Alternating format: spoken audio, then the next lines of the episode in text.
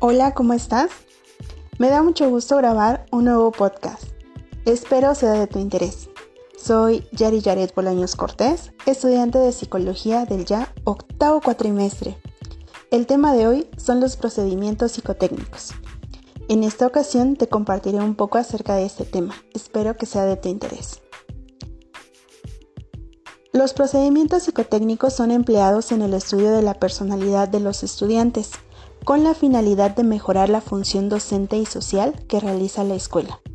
Normalmente son utilizados a nivel medio superior, por lo que también puede ayudar a los alumnos en la conformación de su personalidad. Generalmente en nivel bachillerato o prepa es quizá donde has escuchado sobre orientación educativa o orientación vocacional. Y quizá al escuchar estos términos lo primero que puede venir a la mente es de asesoría con alguna materia que se tiene dificultad o ayudar al alumno a que elija alguna carrera. Y sí, sin embargo, esto va más allá de solo mejorar una calificación o elegir qué estudiar.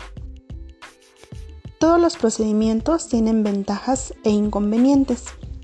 El maestro coordina y prevé un plan integrado, ya que una sola técnica aplicada aisladamente no resuelve el estudio en particular es importante integrar diferentes técnicas. Una de ellas es la observación. Esta se utiliza con mayor frecuencia, permite conocer al alumno a través de manifestaciones de su conducta.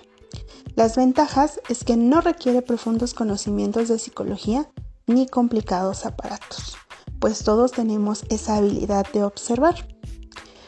Pero uno de los defectos es que la falta de objetividad o la falta de experiencia puede alterar los productos de lo observado con lo inferido.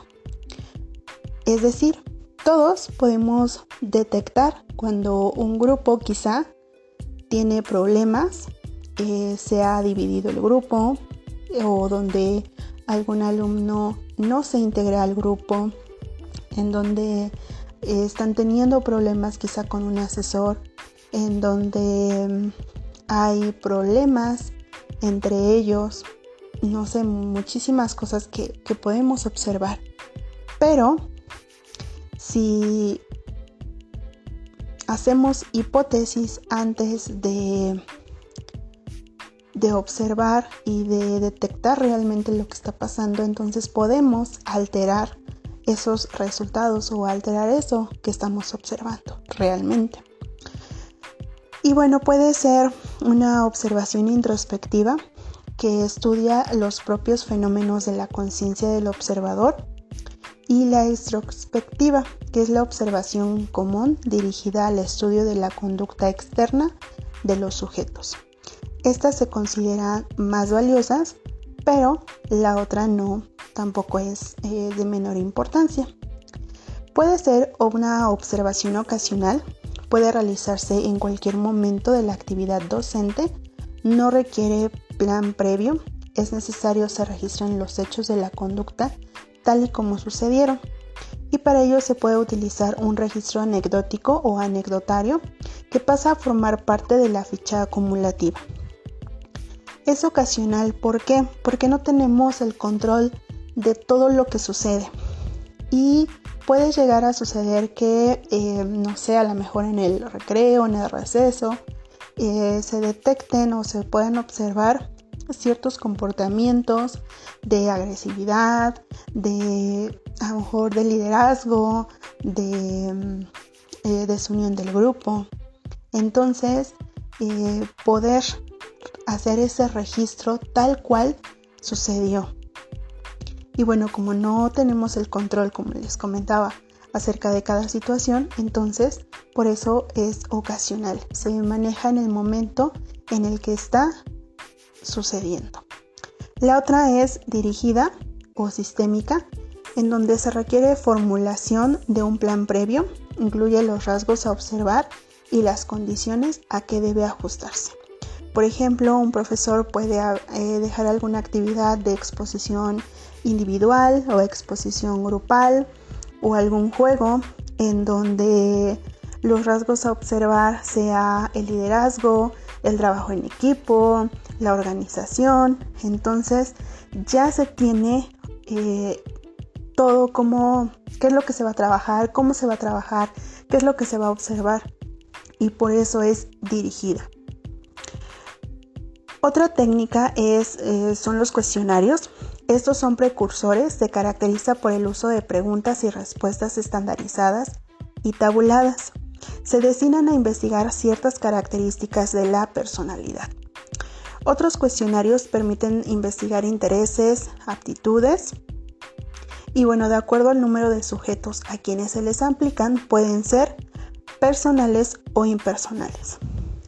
Los personales son de investigación a un sujeto en particular, permite conocer aquello que no es posible obtener a través de otros medios, pero deben ser confirmados por diferentes investigaciones. Por ejemplo, puede ser que un alumno sea líder de un grupo, pero em, su liderazgo no es positivo. Quizá los está llevando a que mm, de que no cumplan con la tarea, de que mm, eh, tengan conflictos con algún asesor, de que se rebelen. Entonces eh, es importante el poder ver qué es lo que está sucediendo ahí, el cómo poder utilizar ese liderazgo, pero de forma positiva, de cómo integrar a ese grupo, pero ahora de forma positiva. Y los impersonales o colectivos, en donde no es necesario conocer el nombre a quienes se les está aplicando, ya que su objetivo por lo regular es recabar informes que fundamenten estudios generales. Sus limitaciones es que algunos cuestionarios eh, pueden ser advertidos, eh, las respuestas pueden ser advertidas en proporción considerable al valor indicativo de las respuestas. Eh, por ejemplo, en donde se le ponga la pregunta de ¿te distraes fácilmente en clase? y el alumno pueda eh, advertir que si pone que sí, a lo mejor el profesor lo va a sentar enfrente, le va a poner mayor atención. Y entonces esto lleva a la falta de validez y consistencia, ya que pueden responder algo que no es real o dar una interpretación equivocada, sin que esto pueda detectarse, ya que como se mencionaba anteriormente, no necesariamente se tiene que conocer el nombre de a quien se le está aplicando. Algunas de las recomendaciones para poder mejorar es que eh, se busque el interesar al estudiante de la importancia de que dé las respuestas sinceras y verdaderas, aplicar el mismo cuestionario en días distintos, elaborar distintas preguntas pero que pretendan la misma respuesta, o utilizarlo en combinación con otras técnicas. Su éxito también depende de su estructura, de cómo se esté organizado o presentado y el propósito que se tenga. Eh, algunos autores también recomiendan que para su elaboración y uso correcto de la técnica, el asunto que se trate debe ser de positivo valor, dominar la materia, el campo de investigación que se encuentre delimitado, no recabar algún dato que pueda ser obtenido por otro medio, formular el objeto de cuestionario antes de la elaboración y aplicación,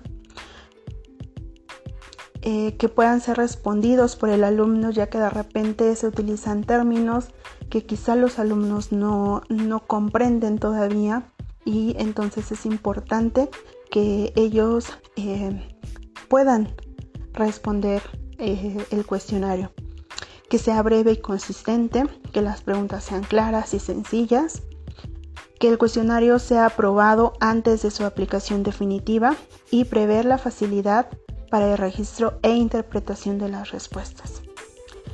Y bueno, dentro de esos también existen cuestionarios para clasificación tipológica.